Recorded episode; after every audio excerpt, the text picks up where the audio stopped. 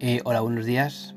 Este es un primer audio o podcast sobre una serie de podcasts que quiero lanzar en relación al ahorro en inversión. Eh, bueno, no va a estar orientado para grandes inversores, carne de cañón de firmas de banca privada, firmas de servicios de inversión, especializadas en traer y cuidar eh, los ahorros de gente con un gran patrimonio a cambio de una comisión. Eh, estoy eh, pensando más en, en, hablar para gente corriente, con un sueldo corriente, una hipoteca, un alquiler, cargas familiares y que tenga una curiosidad por temas financieros. ¿no? Por introducirme a mí mismo, me gustaría decir que trabajo como contable y, pero durante algún tiempo, bueno, más de ocho años, he trabajado en servicios financieros. Tengo certificaciones formales, he leído libros, he participado en grupos de inversión, en redes sociales y también he, he tomado riesgo con mis propios ahorros. Quería decir que hablar de dinero nunca ha sido bien visto y es más, es considerado vulgar, ordinario y,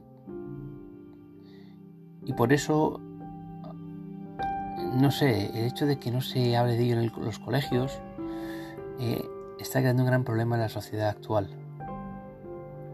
No sé cuál es la causa, ¿no? No sé si se debe a la religión, de nuestra tradición católica, ¿no? Eh, muchas veces frente a esa religión protestante que es más propio de comerciantes, donde hablar de dinero o, ser simplemente una persona adinerada no está mal visto. En cualquier caso, eh, debemos superar estas barreras y estas barreras eh, mentales, ya que yo tengo comprobado, yo tengo comprobado al 100% que a todo el mundo le gusta hablar de dinero porque a todo el mundo le preocupa. En este podcast también quiero hacer una nota aclaratoria de que yo no voy a imponer ninguna visión económica. No te hablaré de mi liberalismo, ni te hablaré de una escuela austriaca maravillosa, ni, ni la criticaré tampoco. Simplemente voy a asumir que hay una realidad, que es la, la realidad en la que vivimos, un sistema capitalista, y que tenemos que jugar el partido. Y jugar el partido eh, significa eh, usar el capitalismo en nuestro propio beneficio. Bueno, no me quiero extender mucho en esta introducción, em, pero bueno, sí me gustaría eh, decir una cosa más, y es que creo que debemos hablar sobre el capitalismo consciente. capitalismo consciente, para mí, se desglosa en el consumismo consciente y la inversión consciente. Hoy en día, para mí, eh, no tiene sentido los sindicatos ni los partidos políticos eh, si luego no, son, no somos coherentes con lo que consumimos ni, ni, cómo invertimos. Eh, a ver, se me está poniendo, viniendo a la mente eh, políticos con ideologías de extrema izquierda, eh, con, con, una chaqueta de Inditex puesta de Zara eh, y mandando un Twitter. Twitter es una compañía que surge en la ambiente más capitalista del mundo, en Silicon Valley, sobre lo malo que es Mm, Amancio Ortega. Mira, no tiene ni, pies ni cabeza. Si odias tanto a Amancio Ortega y el sistema capitalismo, primero no, no deberías estar ni utilizando Twitter como consumidor ni llevando una chaqueta de Zara. Así de simple. Bueno, dejando estas reflexiones filosóficas, que tampoco interesan mucho, voy a decir a grandes pinceladas porque considero que hay que invertir. Y bueno, la principal razón es porque además de la agencia tributaria que debemos nos manda notificaciones y debemos pagar nuestro, nuestros impuestos sobre, sobre la renta o sobre hacer una declaración trimestral sobre el IVA o lo que sea, existe la inflación. La inflación es, no es más que la pérdida del poder adquisitivo de nuestro dinero. No debemos de olvidar que el dinero no es más que una ficción, ¿no? El dinero, dinero no, es, nada, es una anotación en cuenta en, un banco o, es un trozo de papel, ¿no? Pero hay una convención en la que nosotros le asignamos un valor. No obstante, em, este, este, dinero, con el paso del tiempo, eh, la historia nos demuestra que va valiendo menos. Y entonces, ¿cómo nos podemos proteger de esta inflación? Pues no tiene mucho misterio. Es simplemente los podemos proteger Em, a ver, si el valor de las cosas sube, lo único que nos protege de ese impuesto invisible es tener cosas. Y estas cosas las llamaremos activos.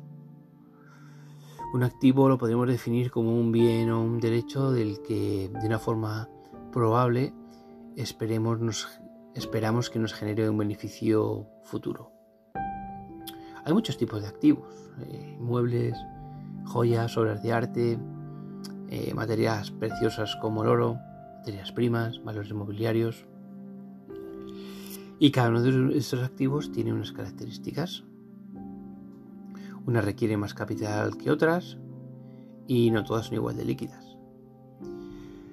Los activos menos líquidos hay quien los denomina inversión alternativa y yo en este podcast me voy a centrar más en lo que hablamos como acciones y, en fondos de renta variable. Bueno, eh, ya por ir eh, terminando, antes de, bueno, por ir, no sé si por ir terminando, por ir calentando, antes de hablar de inversión, yo creo que debemos hablar un poco del ahorro, ¿no?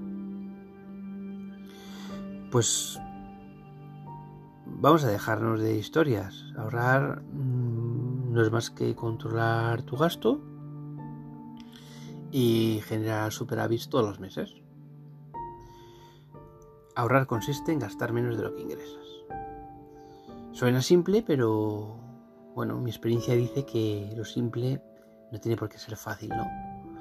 Eh, otro, otro, otro ejemplo similar es el de adelgazar, ¿no? La gente dice, bueno, pues tienes que consumir más, eh, eh, más calorías de las que ingieres. Vale.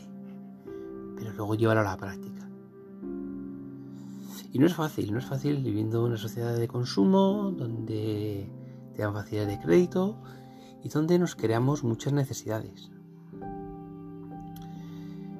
Eh, así que bueno, yo creo que durante los primeros meses lo que debes hacer es más analizar el que gastas tu dinero, preguntarte a ti mismo si es necesario el gasto, o puedes hacerlo de forma pues puedes vivir de una forma más barata. Puedes revisar tus seguros del coche si lo tienes tus suministros tu teléfono móvil em, y cualquier otro gasto corriente eh, hoy por desgracia es una sociedad donde no se premia la fidelidad del consumidor al contrario si te relajas, todas las compañías te la pegan. Y, ves el batacazo que te meten en, la tarifa de la luz o del móvil, ¿no? Así que debemos revisar estas, estos, estos gastos recurrentes que tenemos todos los meses. Y en segundo lugar, debemos priorizar aquellas partidas de gastos. Em, uno, que sean totalmente necesarias y dos, que nos hagan feliz. ¿no? Porque hay gente que, yo qué sé, que le encanta, que le encanta la ropa, le, encanta ir a cenar, le encanta los coches caros o le encanta eh, la decoración. Bueno, pues no te lo quites todo, quítate algunas cosas. Quítate aquello que te haga menos feliz, ¿sabes? Si quieres tener un coche caro pero no te gusta ir a cenar fuera, pues, pues cómprate el coche caro. Pero cada uno tendrá sus prioridades. Yo no lo recomiendo. Yo prefiero cenar fuera que tener un coche caro. Y por último, me gustaría eh, que tuvieses mucho cuidado con, ahora que estamos hablando de consumo, con, el efecto Diderot. Bueno, el efecto Diderot eh, se llama así porque lo, la primera vez que se habló de él fue por Denis Diderot, ¿no? que era un, filósofo, eh, un enciclopedista, escritor francés del siglo XVIII, que se lamentaba por comprarse una bata nueva. Bueno, y la bata nueva lo que le pasaba es que no estaba acorde con el resto de la casa. Así que también tuvo que cambiar de sofá por un nuevo sofá, cambió la, vieja mesa por una nueva mesa. En fin, al final lamentó que su bata vieja eh, le había...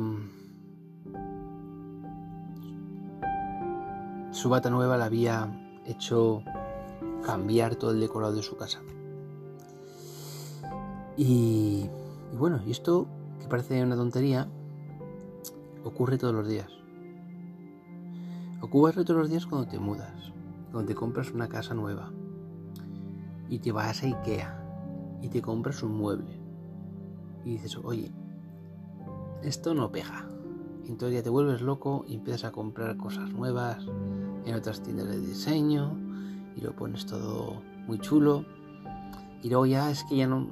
Claro, cuando cambio de barrio también tampoco te pega el coche, te compras otro coche. Y entras en una espiral de gasto brutal. Bueno, pues la única forma de prever el efecto Diderot es saber que existe. Y así podemos preverlo. Y, que te suene una alarma en la cabeza diciendo, clink, por aquí no. Bueno. Y una vez que hemos hablado de esto, ya debemos hablar de cuál es cuál debe ser tu principal inversión, ¿no? Esto es un tema sensible. Sensible porque aquí me van a meter palos por todas partes, ¿no?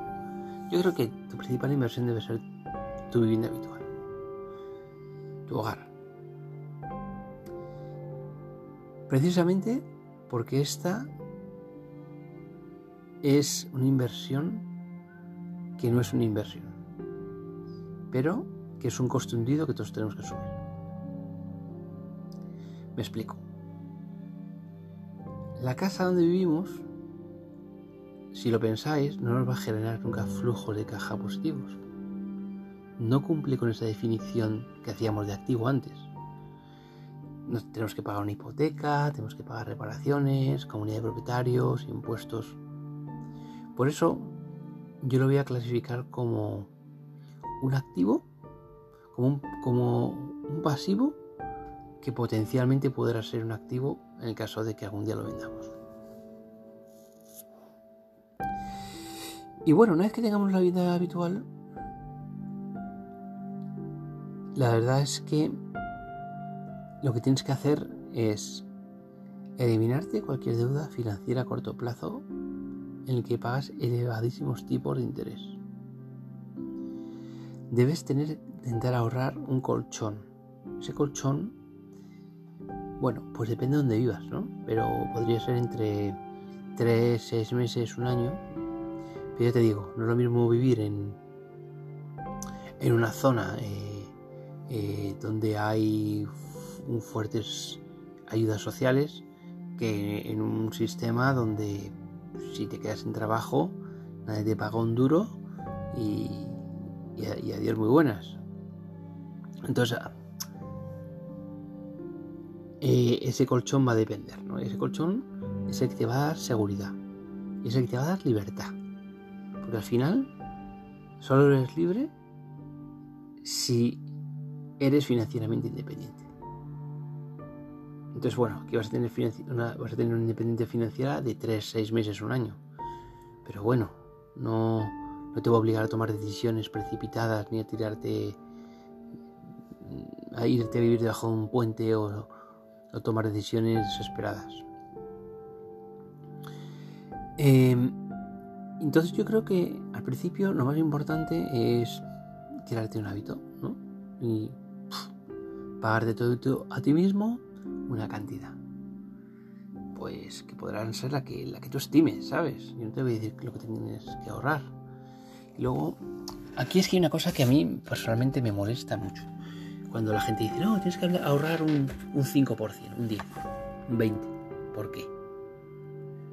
O sea, ellos no están evaluando el nivel de renta que tienes. A lo mejor una persona con una renta de 1000 euros no puede meterse a ahorrar 200, que es un 20% de su salario, porque es que no vive. A lo mejor esa persona debe ahorrar 50 o 20. Yo aquí lo que voy es ahorra lo que puedas.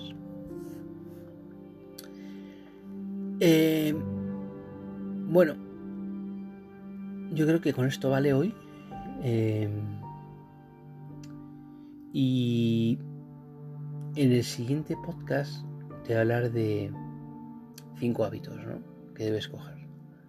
Yo creo que el siguiente podcast va a ser fundamental, ¿no? Porque para mí el, la capacidad para generar un patrimonio, un capital, no se basa tanto en lo que sepas, sino en tus hábitos, ¿no? En, en consumir de una forma consciente, en invertir a largo plazo, en, diversificar, en, en invertir en activos reales, en invertir de forma sistemática. Bueno, estos son los consejos de los que ya hablaremos en el siguiente podcast largo y contenido. Eh, y luego la idea es hacer un, un tercer podcast sobre acciones y un cuarto podcast sobre fondos. Eh, bueno, espero no haberte aburrido mucho y, bueno, eh, espero que, que, te haya hecho pensar y, y reflexionar acerca del dinero.